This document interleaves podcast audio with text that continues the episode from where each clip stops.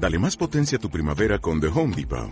Obtén una potencia similar a la de la gasolina para podar, recortar y soplar con el sistema OnePlus de 18 voltios de Ryobi desde solo 89 dólares. Potencia para podar un tercio de un acre con una carga.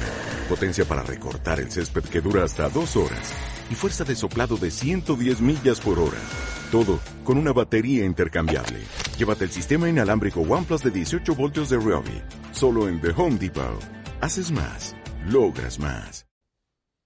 Breaking news now on Lance Armstrong. The global governing body of cycling has just announced moments ago it will ban Armstrong for life and strip him of his seven tour titles. Whether you prove me guilty or not, which I am not, there will be more coverage of women crossing the finish line during 26 miles. ¿Hasta dónde llegarías por ganar? Si creyeras que nadie está mirando, ¿harías trampa para llegar a la meta? Hay personas que han cruzado el límite, olvidaron por un instante el honor de la victoria y se han arrepentido toda su vida, odiando la forma en que son recordados. Esto es Proyecto Insomnio. Coming up, Irish Billy Collins against welterweight Louis Resto. It's not fair. Hola, ¿cómo están? Bienvenidos a Proyecto Insomnio. Eh, bienvenidos nuevamente a, a la tercera temporada de este su podcast favorito. El día de hoy vamos a estar platicando sobre las trampas más populares y descaradas de todos los tiempos. Mi nombre es Carlos y eh, nos encontramos también el día de hoy Julio. ¿Cómo estás, Julio? Bien, la verdad es que contento en esta tercera temporada. Este tema pinta para mucho. Eh, hay personas infames, deportistas, artistas y demás índole que han hecho todo por ganar y no han sido lo más honestos posibles, ¿no? Así es, pues hay, hay que estudiar creo que caso a caso, vamos a estar platicándolo a lo largo de- del capítulo para encontrar los puntos como clave de, de cada uno de estos tramposos pues famosos que, que, haya, que ha habido en la historia. Eh, Rafa, ¿tú cómo estás? listo para empezar este, este tema. Creo que es un temazo. Saludos a todos. Y como dijo Julio, ¿no? Los tramposos infames. Y como coloquialmente decimos aquí en México, el que no tranza no avanza. Y creo que aplica para todo, güey. El tramposo deporte, cae al pozo. En el deporte, güey, como pues artistas que hayan hecho sus trampillas. Sí, Está bueno, va a estar bueno. Eh, yo quiero empezar con el primerísimo. Es un boxeador. Su nombre es Luis Resto.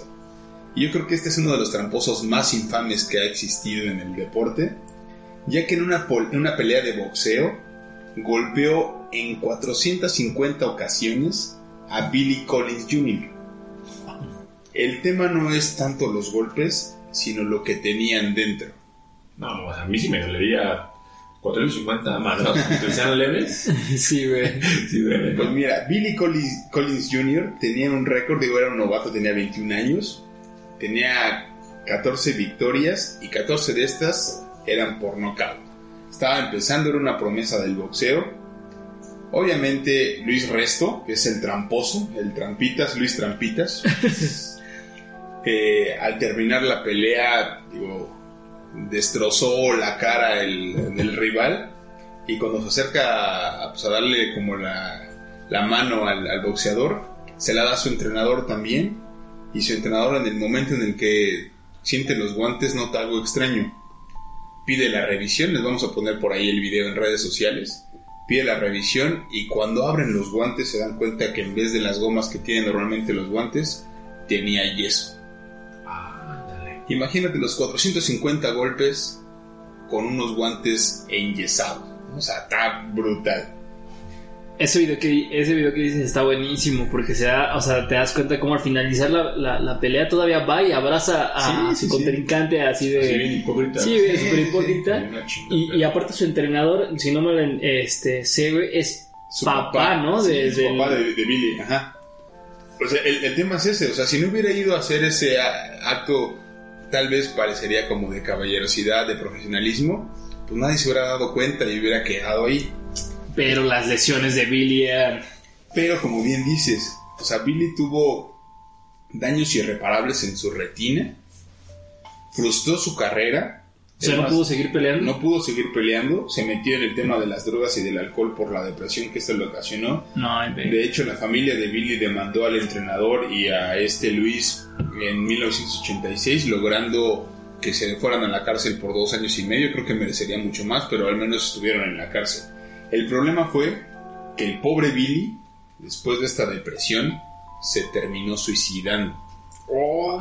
Entonces creo que esta trampa desencadenó muchísimas cosas, cruza la carrera de un deportista que iba muy brillante por una trampa. Aparte le retiraron su licencia para boxear Claro. y lo suspendieron de por vida. o sea, ahí cómo funcionaría, güey, porque yo tengo entendido, digo, por lo poco que sé de, de box, tampoco es que sea un, un máster en que te revisan como los guantes, ¿no? Y el vendaje y todo eso. Sí, sí, sí. Bueno, no sé si a partir de eso empezaron como a Ah, tener más, más revisiones. Digo, estamos hablando de la década de los ochentas. Sí. Eh, sí, se supone que llega el juez, te toma los guantes y dice salúdense y demás. No Y se dieron de cuenta. Y después confesó en una entrevista a este Luis que también tenía vendaje de yeso en las manos, o sea, no solo en los guantes. O sea, imagínate. Eran unas piedras sus, sus- Sí. sus puños y, y- y creo que sí estuvo bien. Hay dos matices como de, de cómo analizar esto, que yo creo. Uno por el lado de, pues sí, la trampa, pero el otro por- es un delito, güey. Sí, Claro, lo tiene que ver con intento de homicidio. Sí, intento de homicidio, sí, güey, ¿no? sí. Fácil, fácil. Y, y bueno, este creo que sí estuvo- fue una, una trampa pues bastante severa, la de Sí. Luis Resto. Pero eh, no solamente en el box, que es un deporte en el que se mueve mucho dinero y en el que seguramente este tema de las trampas está bastante controlado. De un tiempo para acá creo que se ha hecho mucho más espectacular y de mucho más eh, pues intereses el boxeo. Sí, son de los eventos más vistos siempre en la televisión, Sí. ¿no? Y que más lo dejan. Sí, y, claro. el, ajá, y el sistema de pay-per-view y todo ese rollo. Pero yéndonos un poco a otro deporte. Salud. yéndonos a otro deporte eh, como lo es el béisbol, también encontramos este tipo de, de situaciones tramposas o ahí extrañas en, en los eventos. Y es que obviamente hay un. eh, hay un reglamento que se debe de seguir en cada deporte, ¿no? Y que obviamente eh, faltarle a este reglamento, pues es, vaya, hacer trampa, ¿no? Eh, de alguna manera. Entonces, hay una sustancia bien curiosa en, en el béisbol, que es la, la resina de pino, que se usa para, o se usaba antes, eh, para que tuviera mejor agarre el bat. O sea, era, es legal esa sustancia que la use el bateador para eh, llenar el, el bat. Ah, pero solamente 45 centímetros. Es muy difícil que, que más de 45 me- eh, este, centímetros sea juzgado o que alguien O sea, pero es como para el agarre de las es manos. para el agarre de las Ah, manos, sobre todo en climas fríos, no hay como, o, o sí, como que tiene que ver con el, con el clima esto del agarre de, de Sí, porque puedes la mano a la Exactamente. resbala. Ahora ya se, eh, se está utilizando guantes. Si ustedes ya ven a los eh, bateadores ya tienen gua- ya tienen guantes, entonces esto pues de alguna manera ha como dejado a un lado la resina de pino, ¿no? Pero bueno, es legal, digamos, eh, 45 centímetros. Solamente ha, ha habido pocos casos en donde sí expulsaron al bateador porque tenía más de 60, perdón, más de 45 eh, centímetros eh, Su de bat. su bat. Sin embargo, el 23 de abril del 2014, durante un partido entre los Yankees de Nueva York y los Medias Rojas de Boston, Michael Pineda, eh, un lanzador de los Yankees, que es el que lanza la pelota, como su nombre bien lo dice, eh, es señalado por tener en el cuello y en las manos una sustancia extraña. Esto provoca que eh, sea objeto de revisión por el cuerpo arbitral y el umpire principal.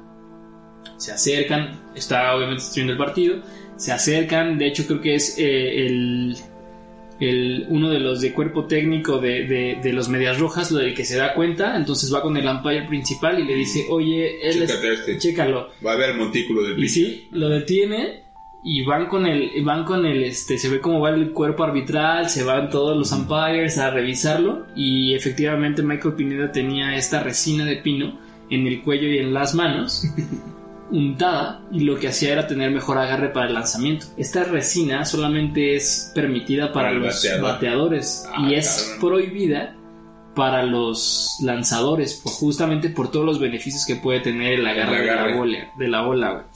Entonces, al final, lo sacan del encuentro, lo expulsan.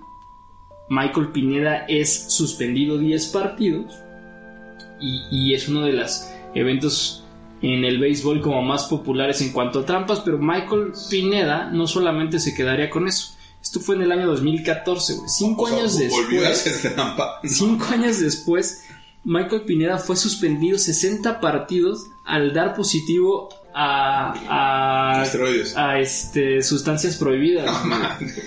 Pero estamos hablando ya de dos eventos del mismo deportista, güey. O sea, que no te quedó claro, no, no, no calaste, ¿no? O sea, que dices, güey, ya, ya te descubrieron, sí, siéntete mal, actuaste mal, ya no lo vuelvas a hacer, ¿no? Bueno, o sea, pero. O sea, imagínate un güey que, que repite, pero. Hay personas, o más bien hay deportistas o, o- o artistas así, que no solo repiten esa conducta tramposa, güey, sino que declaran ante las autoridades que no la cometieron. que no la cometieron, güey. Perjurio. Sí, exacto, güey, ¿no? Y el caso así rapidito, güey, de Barry Bonds, güey, que fue, es un, este... Beisbolista. güey, que rompió un buen de récords, que es casi acá se aventaba un buen de honrones por partido, güey. Y pues vieron, oye, güey, cuando tú estabas más chavo, o antes de ser tan, tan, Tan famoso bueno. por todo lo que estabas haciendo de, de récords, estabas como flaquito, güey, no estabas como tan musculoso, y de repente, Pum. te un inflas. pinche Hulk, ¿no? Güey, el güey dijo que no, que era totalmente... Ejercicio. Este, ¿Cómo se llama? No, que sí. era... Seguidor de. Bárbara de Regil. Mira, no, no, no niego que también haya como, como mucho este caso positivo en doping que no sea como imputable a, lo- a los mismos atletas, o sea que sí sea, no sé, carne contaminada o Como el alguna- como el ah, clenbuterol, ¿no? El famoso sí. clenbuterol que era una sustancia que, que le metían a la, a la A la carne, carne. y que Sí, luego... que no eras tú, sino que era el alimento que consumías. Exactamente, pero también de repente te encuentras este tipo de personajes en el que no es un tema como mínimo el dopaje obviamente, cuando es este más de una sustancia y cuando empiezas a, a sacar provecho de, o sea, realmente qué tanto beneficio puede, por ejemplo, en este caso de Michael Pineda, qué tanto beneficio puede tener el uso de esta de esta resina Sí, porque mano? aparte todos los- tus compañeros pues no lo utilizan. Y eres un profesional, ¿no? Exacto, sí, sí, sí. No, y aparte, o sea, ¿cómo vas a creer, güey, que con tanta, con tanta tecnología que hay ahora y con 500 cámaras que hay en cada partido, una No de ellas no te puede detectar, Sí. ¿no? O sea, Si le juegas al vivo. sí, no, Eso es sí, jugarlo. Bueno, y esos son los que se han descubierto en televisión o en la historia. Hay muchísimos casos que a lo mejor pues han hecho trampa y no sabemos, ¿no? Claro, totalmente. Por ejemplo, ahí tenemos a una súper conocida, y me digo súper conocida porque de hecho ya hay una película eh, que hace referencia a, a ese suceso. Estoy hablando de Tonya Harding, que es una famosa este, patinadora de nieve, bueno, de sobre hielo. Y más o menos pues, la historia de ella es que en el 94, en una competencia de patinaje en Estados Unidos, había dos principales competidoras que eran como las top y que toda la prensa especializada decía que Era eran, la rivalidad. el, el 1-2 para Estados Unidos para ganar las, la- las medallas, ¿no? Su nombre es Tonya Harding y Nancy Kerrigan. Ok, Nancy Kerrigan. Tonya era sumamente buena en lo que hacía y a los 18 años ya estaba rankeada en el top 3 de las mejores patinadoras en Estados Unidos. A los 18 años. A los 20 se convirtió como en la primera mujer de su país en hacer un triple axel. Yo desconozco cuál sea, pero si tú lo buscas es como algo súper difícil de hacer en el patinaje. Y ella fue la primera mujer, como les digo, a lo- los 20 años en hacerle una competencia en su país. O sea, la niña tenía nivel, pero de pronto, eh, pues por cosas ajenas a, a su vida de, de- de deportista, empezó como a disminuir su nivel y en el campeonato de patinaje este, nacional se vería como inmiscuida en todo un tema bastante conocido de pues un acto atroz y cruel contra Nancy. Resulta que ese día estaban haciendo como unas pruebas, eran días antes para la este, para el campeonato, entonces estaban como en una sesión de patinaje y todo estaba siendo videograbado. O sea, si tú buscas los videos, ves a Nancy haciendo sus coreografías así, entonces ella sale de la pista de patinaje, se dirige como al camerino y en ese túnel, güey, cuando pues, ya te metes que ya no hay nada y te metes como al túnel, eh, sufre un ataque, güey. Un, un matón eh, con una barra de metal le pega en la pierna y la lastima. Esto hace que Nancy no pueda participar en la final de Su esta era competencia. desgraciarle las piernas. Sí, su intención era que no participara en esa competencia, pero que la, la, este, la herida o la lesión fuera tan grave que no pudiera llegar a los Olímpicos de 1994. Afortunadamente para Nancy, la lesión o esta, este ataque no fue tan complicado y pudo estar para los Olímpicos, más no para esta competencia. Eh, esta competencia la gana Tonya, güey. O sea, sí la, la gana, pero en el video donde eh, ven el ataque a Nancy, o sea, ya la están, está en el piso, la están atendiendo los paramédicos y ella pregunta, güey, why, why, así, pero con un tono como de tristeza, como de susto, ¿Y como de a mí? desesperación, ¿no? Así como de, pues, o sea, ¿qué les hice? ¿O qué le hice a este güey como para que me hiciera esto, no? Eh, días después o años después, bueno, saben que en Estados Unidos, pues la policía es como, o los investigadores son como más este, minuciosos Y y se dan cuenta que, que este ataque fue perpetrado y el actor intelectual de todo esto fue el esposo de Tony. Tony no. Que mandó, que con, el esposo y el guardaespaldas, güey, que contrataron a un matón, le pagaron 7 mil dólares para que le rompiera el talón de Aquiles a Nancy. Este no lo pudo hacer, solo le da un golpe y si la deja lastimada. Sí, porque de gravedad. lo persiguen, ¿no? Todavía sí, sí, lo, Sí, sí, lo, ven y lo, lo persiguen y todo, pero no lo alcanzan a agarrar si se Ajá, escapa. Exacto, así se escapa, güey. Pero, eh, como te digo, todo sale a la luz. Eh, atrapan al esposo de Tonya, al guardaespaldas y al matón, güey. Y en una entrevista a este güey, pues sí les dice, ¿sabe qué? Pues me contrató el esposo. Pasa el tiempo y en el 94, eh, digamos que el karma o justicia divina se compone Nancy y gana el segundo lugar. Se gana la medalla de plata en los Juegos este, Invernales en 1994. En ese momento aún no se sabía nada, güey. Y Tonya participa y queda en octavo lugar, güey. O sea que, Justicia divina. como te digo, güey, justicia divina. Eh, cuando se sabe ya todo esto, a Tonya le retiran este, el primer lugar de esa competencia y la expulsan de toda competición. Porque al final ella sí estaba inmiscuida, güey. No participó, Pero sabía. pero sabía qué onda, güey.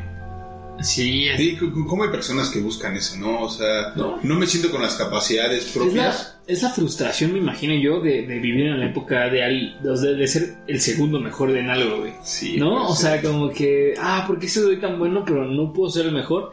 Y ese como deseo los enferma. Está bien, está bien cañón porque incluso eh, la fama que se consiguió ya es la... la- la mala, negativo. la, la patinadora tramposa o no sé cómo ya es conocida, o sea, Sí, porque pudo haber competido y a lo mejor y ganaba el primer lugar, ¿no? O sea, o el segundo, pero que digas, di todo de mí y, y ahí está, y, y por eso yo creo que sabe también una victoria cuando nadie se le espera, cuando hay un favorito, siempre tratas como de sobresalir, dar, dar un extra para alcanzar esos Pero, estándares. O sea, por ejemplo, güey, o sea, comparándolo, ¿no?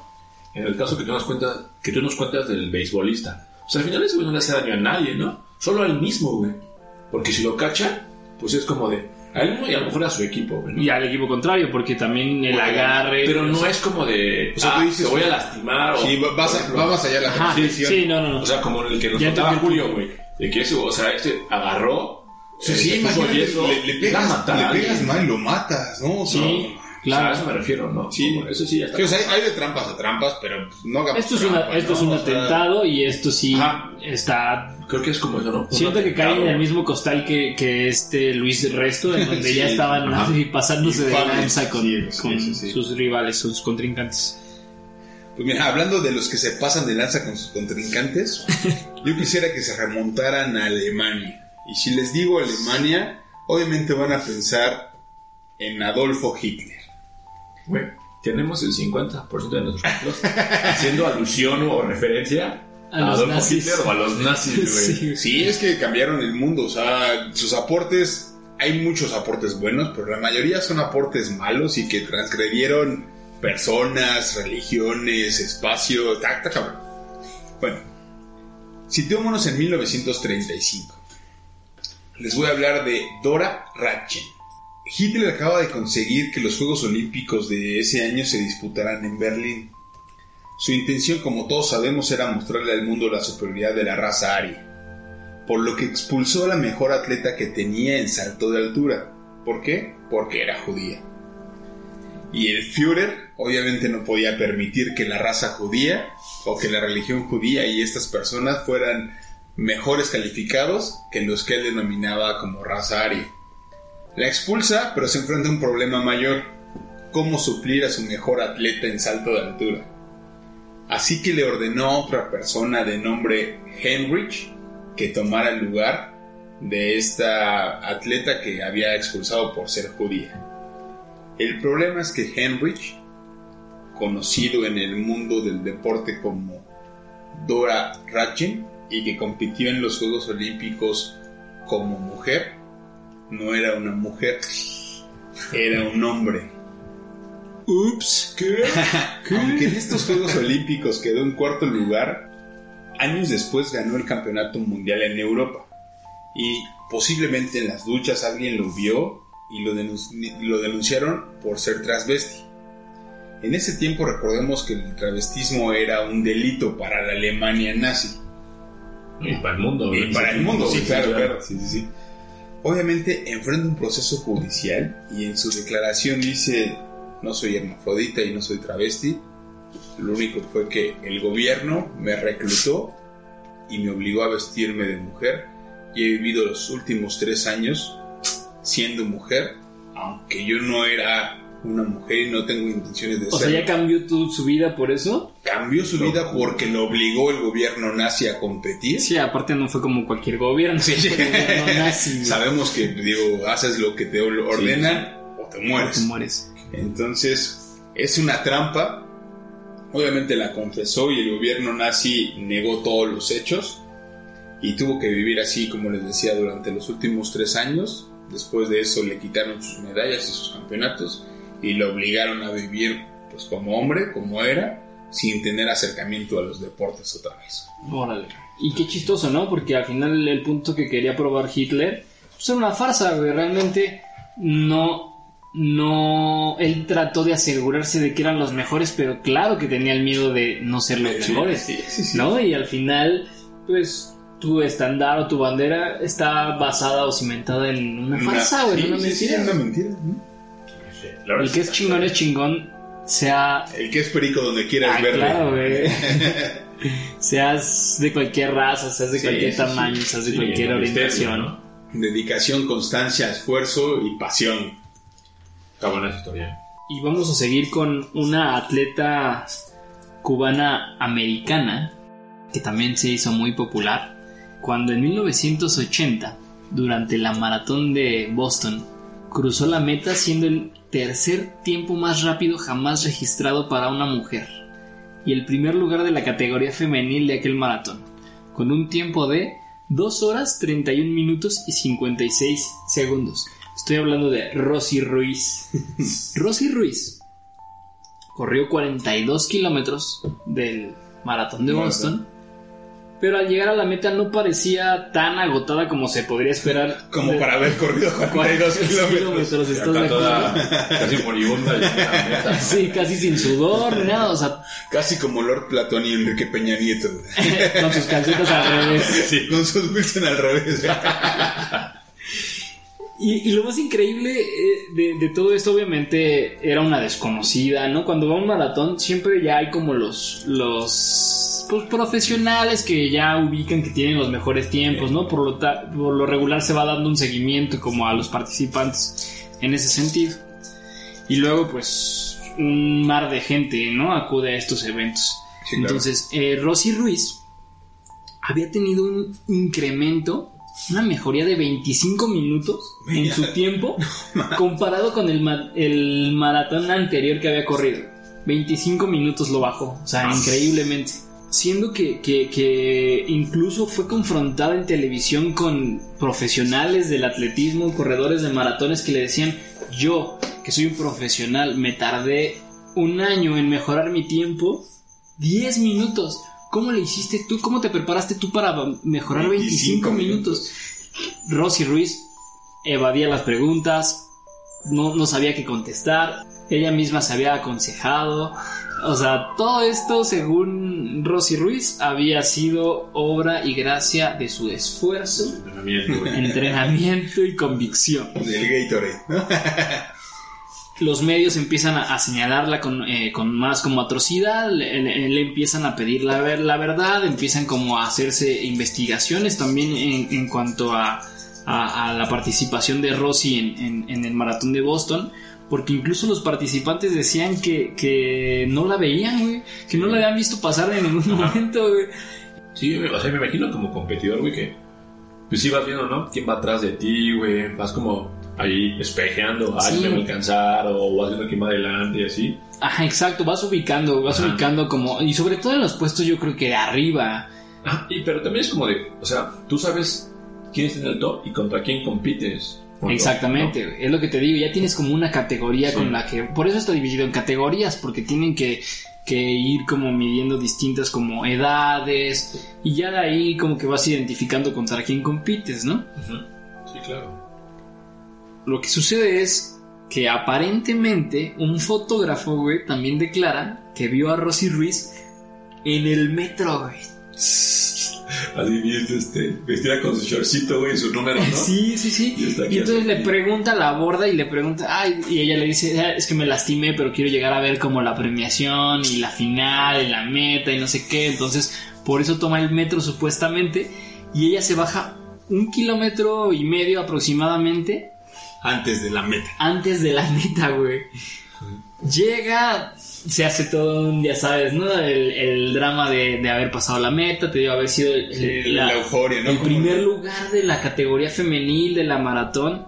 Total, que empiezan a hacer las investigaciones y se descubre, pues, eh, con base en todo esto que habían platicado, que Rosy nunca corrió la maratón, Completo. sino que se salió, tomó el metro, se une y pues obviamente le quitan eh, eh, los récords, ¿no? Sí, le quitan sí, los premios, eh, le, le quitan este eh, eh, hay un montón de, de, de, de- de videos de ruedas de prensa incluso una en la que ella llora en donde dice si lo que quieren es alejarme de mi medalla está bien O sea, también falsea en las falsea pero lo más chistoso de todo esto es que bueno ya se descubre que eh, es este que es una tramposa y que y le quitan los premios y todo esto pero ya después ella confiesa que su intención no era eso, güey, que ella estaba igual de impresionada que todo el mundo de, de haber ganado. O sea, sí quería hacer trampa, pero no O quería sea, hacer. le falló, el metro llegó bien rápido. El metro, no contaba con que el metro era tan rápido, güey. Como el gobernador de aquí en México. Es que yo nada más robo poquito, güey. Ajá, güey, fue como de. Es que yo sí quería hacer trampa, pero no quería ganar, güey. Se vuelve un rollo. Se ve ya envuelta en todo este mundo de, de cámaras y de, oh, ganaste y alabos, premios, todo. Sí, se siguió la corriente ella misma. Sí, imagínate también, digo, es una trampa que evidentemente está mal, pero que en verdad no quería tener ese impacto, güey. O sea, que no eras, no quería No ser quería ganar. el primer lugar ni escribir. Quería acabarla, sola- ella solamente quería como Solo pues, su- su foto para el Instagram, güey. Después de esto- foto como si no me doy cuenta. Después de esto, su vida es este eh, muy, muy complicada. Rosy tuvo problemas con la ley, eh, se le vio ahí relacionada con la venta de cocaína y, y estuvo en, en- en prisión también. Finalmente falleció de cáncer en 2019. güey. Pero sí, ya fue conocida como la tramposa de la maratón de Boston. Toma. El metro, güey.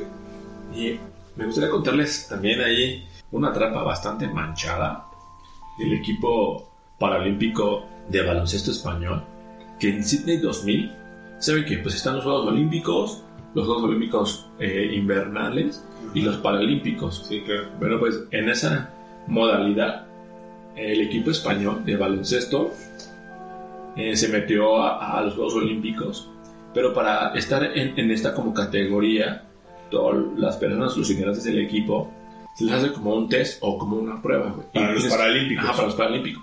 Y necesitas tener como tu este, coeficiente intelectual menos de rango. 70. Ok. ¿no?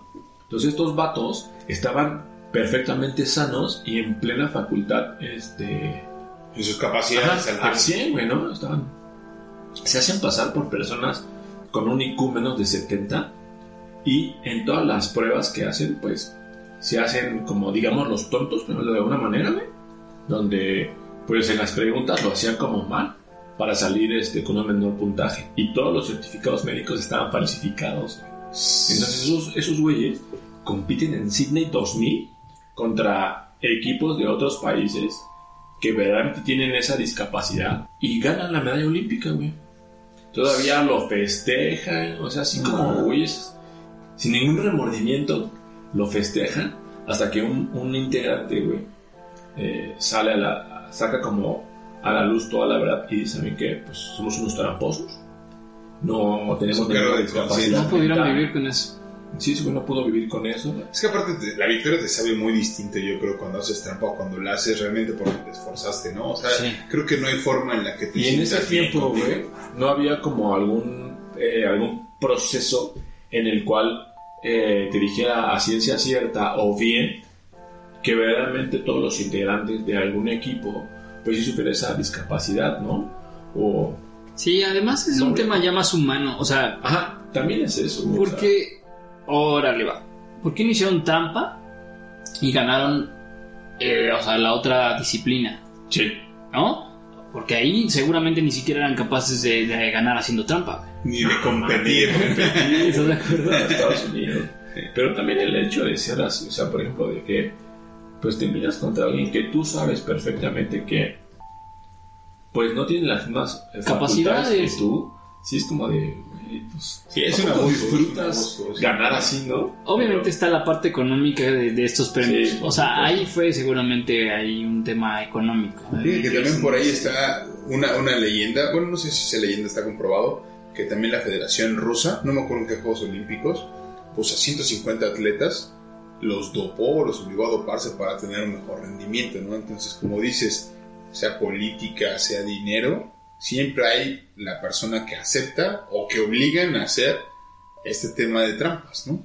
Sí, también porque también la parte de decir, ¿sabes qué? No le entro, ¿no? Al juego, pero ya Sí. tengo tu carrera en mis manos Sí, y entonces sí. o le entras o le Es entras. difícil, es difícil. Y también ahí de repente vemos como el desplegado con el nombre del atleta cuando pues igual desde Bueno. atrás viene todo el rollo. Y hablando de tramposos o de personas que ganaron muchísimas cosas y que después fueron descubiertos o desenmascarados, supongo que les suena el nombre de Lance Edward Armstrong. Seguro alguna vez escucharon o vieron las pulseritas amarillas Sí. que eran por una fundación en pro del cáncer, ¿no? Que era para recaudar fondos para la investigación y los estudios preventivos del cáncer. Güey, Yo era muy fan de, de Lance Armstrong porque, o sea, me acuerdo que cuando ganaba sus, sus tours, las narraciones de David Faitelson, un aquí comentarista, periodista mexicano, eran épicas. Sí, sí, sí, sí, sí, Así. claro. El color, ¿no? Sí, claro. Pues Desde siempre. Ándale, no, no es nuestro inspirador, ¿verdad? Saludos al buen David Faitelson. Mira, es ganador del Tour de Francia en siete veces consecutivas, Qué locura. 1999 a 2005.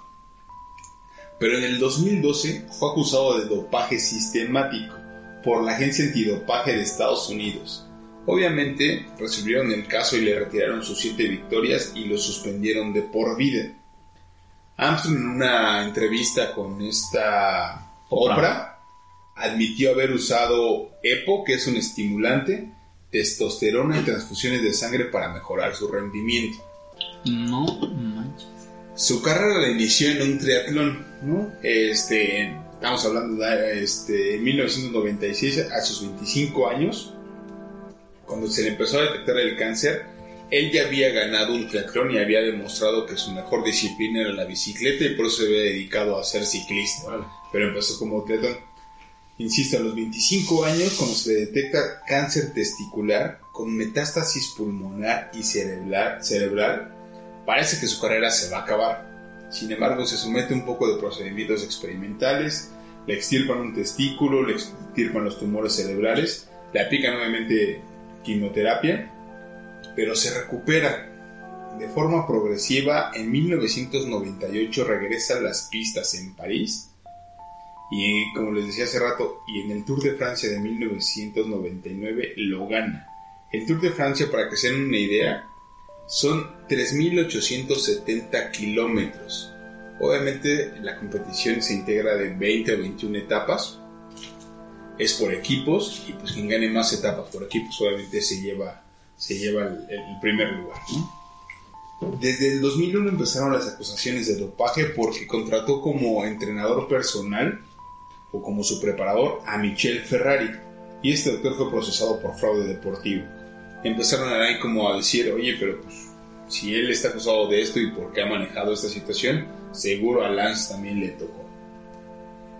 Es hasta que ex asistentes personales de Armstrong también brindan entrevistas donde señalan que tomaba esteroides, eh, ana- anabolizantes y siempre estos temas se resolvieron de forma extrajudicial. Lamentablemente Lance Armstrong, el siete veces campeón del Tour de Francia, había consumido sustancias ilegales que mejoran su rendimiento y por eso los ganó. Qué lamentable porque es uno de los artistas íconos y por eso no estuvo en el capítulo de deportistas que tenemos en la segunda temporada. Sí, porque sí lo, sí lo- Porque lo pensamos, Sí lo pensamos. Por, por lo grande que fue, pero cuando te das cuenta que hizo esto, quedó Es que, descartado. sabes que como tú dijiste, ¿no? Todo lo que hubo detrás de, de esos triunfos. Porque se supone que, yo, yo me acuerdo vagamente que le habían detectado 19 tumores cancerígenos. Sí, sí, sí. Entonces el güey pues sale adelante, gana los 7 Tours de France, de Francia, perdón, que eh, para los que saben, esta onda del deporte Es el es como el top de, de- del ciclismo y aparte es una competencia como para superhombres. Sí, o sea, sí, sí, Está sí, muy sí. ganar. Y, y- y es un proceso en el que dices, se puede superar toda la adversidad. Ajá. Y eso es lo más triste. Lo veías como un este Un héroe. Ajá, como sí. un Un héroe. referente, ¿no? Y como tú dices, eh, o hiciste referencia a la entrevista que le hizo Oprah, él dice, yo fui parte de esa cultura y no hice nada para detenerla. O sea, de la cultura del dopaje, güey, como que dando o abriendo las puertas a que no solo él se dopaba, sino que Todos. los ganadores o los top lo hacían, güey, de cierta manera. Sí. Y en ese momento cuando él ganaba, güey, la tecnología para detectar el dopaje que él tenía no estaba tan avanzada. Sí, claro. Es por eso que años después, con pues, todo el avance de la tecnología y pues, todas las cosas para detectar el, el doping, se da cuenta que sí se, sí se dopaba. Qué Y fí- triste. y fíjate cómo el avance de la tecnología también lo pudieron utilizar posteriormente en el ciclismo para hacer trampa. Y estoy hablando particularmente de un caso que se suscitó en el 2016 con una ciclista eh, de Bélgica de nombre Femke van den Dlerich, quien fue declarada culpable por dopaje tecnológico. Ah, cabrón. En el Mundial de Ciclocross descubre que su bicicleta contaba con un motor eléctrico No, ma. escondido en el interior de una de sus bicicletas, conectado al manubrio, donde ella con la mano derecha estaría haciendo como unas ligeras como Las movimientos para ¿no? cambiar de velocidades clutch, más rápido. No, ma. La corredora belga de 19 años fue suspendida por 6 años y sancionada con una multa de 18.180 euros. Le privaron obviamente sus medallas, le quitaron todos sus títulos, especialmente el conseguido en, en el Campeonato de Europa Sub-23 y el Campeonato de Bélgica, se los quitan. Femke van den Driesch renuncia incluso a su defensa y anuncia eh, poner el fin de su carrera deportiva porque ya no podía lidiar con los hechos, güey. Ella ya no le dio mucha vergüenza Sí, claro. ser señalada, este, tenía un futuro impresionante en el ciclismo y la ves en entrevistas llorando y ella dice que, o sea, la explicación que ella da es que uno de sus amigos como de ahí, como del crew, llevó esta bicicleta que era muy similar a la suya y su equipo la armó en lugar de armar la suya.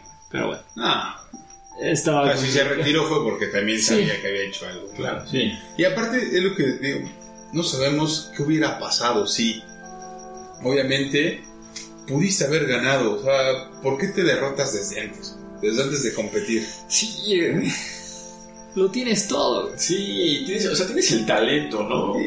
Estás Y- ahí, y tienes la oportunidad de pelear. lo chido de Y esto no era penal, güey. sí.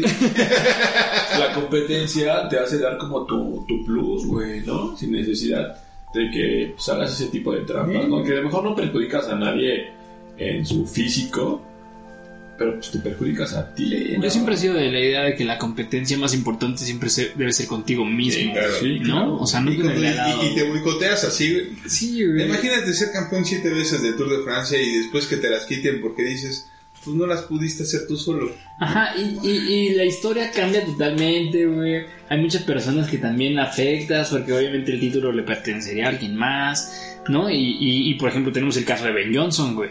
Este corredor que le gana a, a este... A Luis. a- ajá, a Carl Lewis, güey.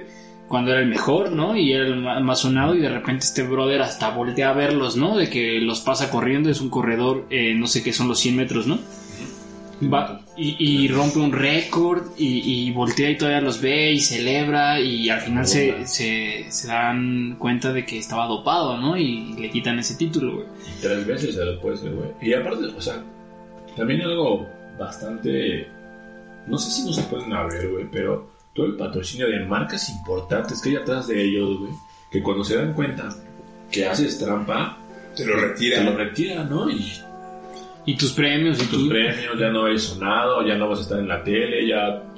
Pues, No, y digamos, que tienes que vivir escondido, ¿no? O sea, imagínate.